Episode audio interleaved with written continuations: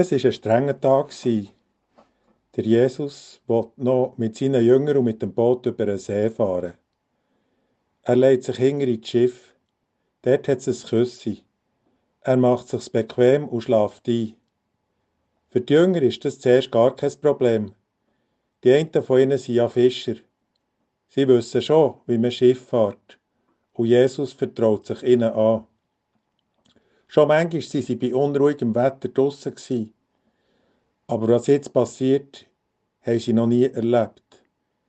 Es zieht ein gewaltiges Unwetter auf. Wenn wir Menschen überrollt werden von Schicksalsschlägen, dann gleichen wir oft den Jünger von Jesus, wo im Boot auf ihrer Fahrt über den See in einen heftigen Sturm geraten. Uns entgleitet die Kontrolle und wir sind nicht mehr Herrin oder Herr von der Lage. Das Lebensschiff fängt sich an mit Wasser zu füllen und es tun sich Abgründe auf. Da wird es Angst und Bang. Jesus schlaft gäng noch. Er schlaft buchstäblich der Schlaf des Gerechten und gerecht ist er, weil er auf Gott vertraut. Wo immer ich bin und was immer mit mir passiert, ich bin in seiner Hang. So könnten wir sein Vertrauen zu Gott umschreiben. In ihrer Angst fällt der Jünger endlich ein, dass Jesus ja da ist und dass man ihn ansprechen kann. Sie wecken ihn und machen ihm Vorwürfe und sagen, ist er denn eigentlich völlig gleich, wenn wir untergehen? Und Jesus schreit gegen Wind und Wellen. Und schon gleich wird es ruhig. Der See ist wieder glatt.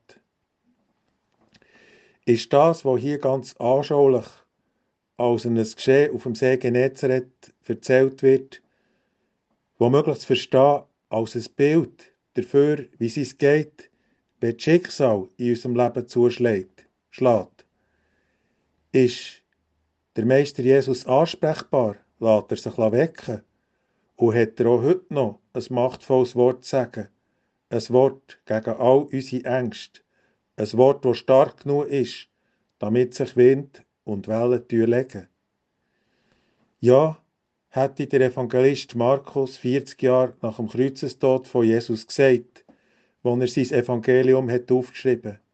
Ja, hat der Markus gesagt, weil ich glaube, dass Jesus nicht im Tod geblieben ist und weil ich überzeugt bin davon, dass sein Wort die Stürme in unserem Inneren kann stillen. Gerade auch darum habe ich es so erzählt. Für euch alle, liebe Hörerinnen und Hörer, hoffe ich darum, dass der Gang wieder bei Sturm der Mut findet, den zu wecken, der schon lange in eurem Lebensboot mitfährt und schlaft. Ja, wecket ihn ihr in den Wellen von der Trauer zu versinken droht. Schämt euch nicht, ihr Stress habt oder Angst. Dann halt doch mal ein bisschen vorwurfsvoll zu fragen. Kümmert es die eigentlich nicht, wenn ich untergehe? Und er wartet darauf, dass er die Stürme stillen kann, für dass ihr im Vertrauen zu Gott Ruhe findet für eure Seele. Mein Name ist Kasper Kunz. Ich bin Pfarrer in der Kirchgemeinde Zillis, Schamserberg.